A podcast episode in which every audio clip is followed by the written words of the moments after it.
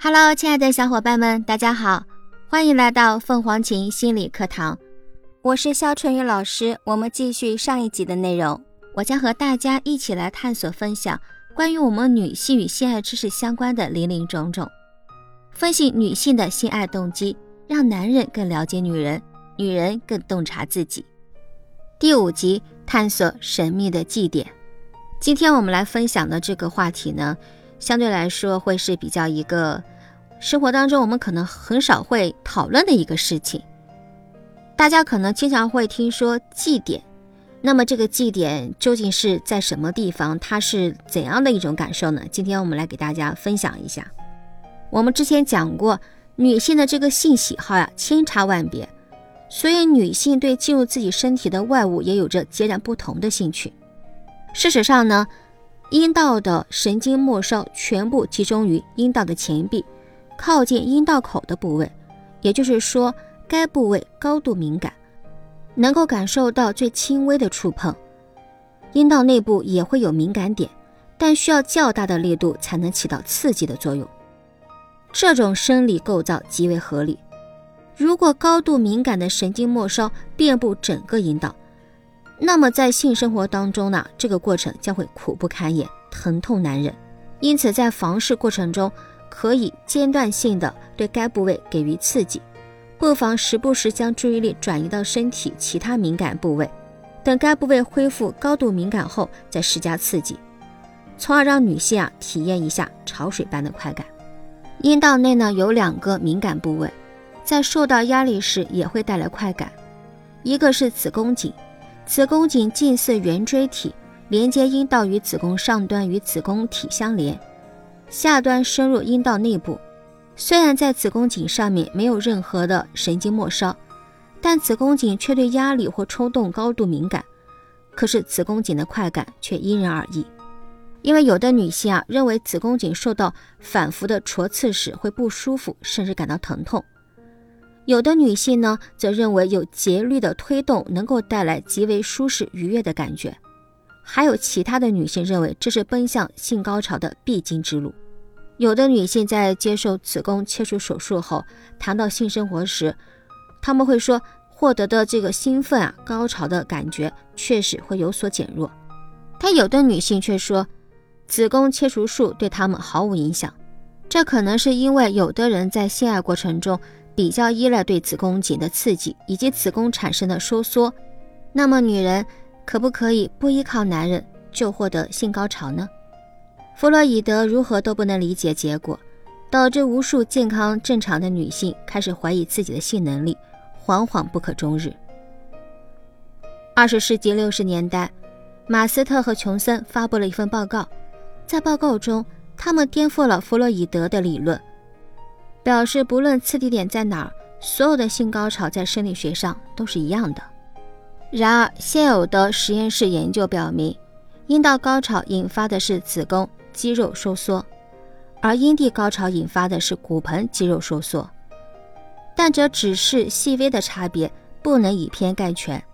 女性抵达高潮的方式林林种种，比如有些女性能获得阴蒂祭点子宫颈高潮，或者对阴腹施压，都可以让女性获得性高潮。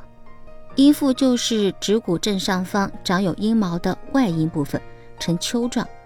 由皮肤及很厚的脂肪层所构成，还有女性谈到刺激胸部或者乳头也能带来高潮。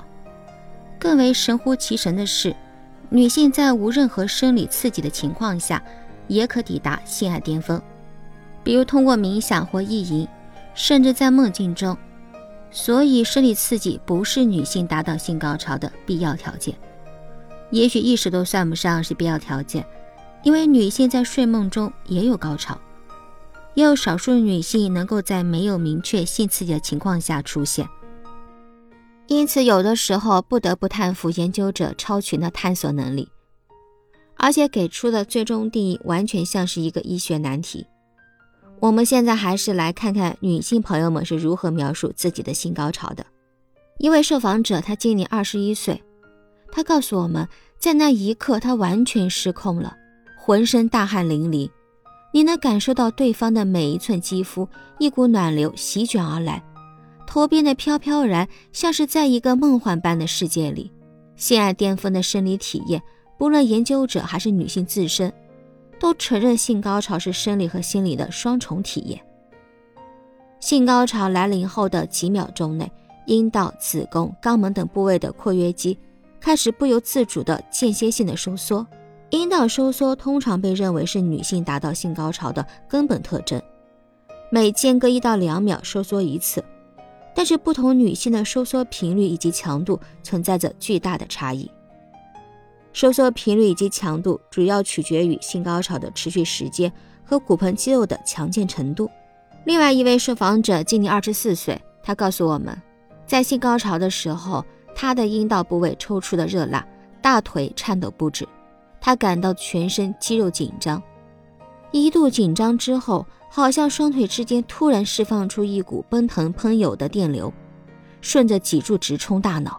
他觉得开始恍惚起来，一时间感到无法呼吸，无法睁开双眼，世界变得五彩缤纷。紧接着，我觉得光芒刺眼，有一种眩晕般的美妙滋味。之后，全身极度放松，又变得精神饱满了。然而，有些研究者说。未发现性高潮强度和阴道收缩之间存在的必然联系，而且部分的受访女性说，她们在性高潮过程中没有出现阴道收缩，这可能是由于她们的阴道收缩过于轻微，所以没有察觉。到目前为止，人们还不太清楚阴道收缩的功能。有部分受访女性讲到阴道收缩能极大增加性高潮的快感，但有趣的是。刻意收缩阴道部位的肌肉不会产生多少快感。如果你是位女性，不妨自己来试一试。如果还不清楚这里所指的肌肉，那么下次排尿时可以故意开关水流，这时你动的肌肉大概就是性高潮时收缩的肌肉。此外，阴道收缩可以帮助这种液体从尿道口排出。另外，我们提到过，女性性欲被充分唤起时，阴道、阴唇、阴蒂都会充血。在阴道收缩的作用下，充血可以迅速的消退。如果女性性欲被充分唤起，进入平台期，而又不可能达到性高潮的话，盆腔充血会长时间存在，甚至一小时后才能消退，这会让女性产生不适感。在高潮过后，男女体内的催乳素倍增，大约一小时后恢复到常态。人们一般认为，催乳素是男性在高潮后进入疲软期的原因。疲软期的长短和年龄有很大的关系，年龄越大，疲软期越长。但是催乳素对女性却毫无影响，所以女性可以在性爱过程中高潮迭起，后浪推前浪，一浪高过一浪。不同于男性，女性可以达到高潮状态长达数分钟之久的高潮期。男女性高潮还有一点区别，就是男性在高度性唤醒时会进入不可逆阶段。高潮不仅仅从生理上辅助女性受孕，还能从心理上激励女性受孕。高潮将女性送上快感的云霄飞车，美妙感觉难以形容，更令人难以忘怀。因此，这种原始的诱惑不断吸引女士尝试性爱。也就是说，在人类进化过程中，体验过高潮的女性在性爱中更加主动，性爱频率比较高。因此，能够更好地完成繁衍后代的使命。如果一个男人能够在床上体贴呵护女人，费尽心思让她快乐，努力给她高潮，这个男人一定是无私的爱人。如果他在性爱中无私奉献，那么在其他方面也一定包容大度，是一个可长相厮守的爱人，是疼爱孩子的父亲。所以说。选择无私的爱人，就等于选择了一个对自己和孩子都不离不弃、体贴入微的好男人。也许这就是所谓的爱情。好了，本次课堂分享就到这里。有任何问题，小伙伴都可以咨询我们凤凰情心理，我们将有专业的心理咨询老师进行免费解答。我是春雨老师，我们下期见喽，拜拜。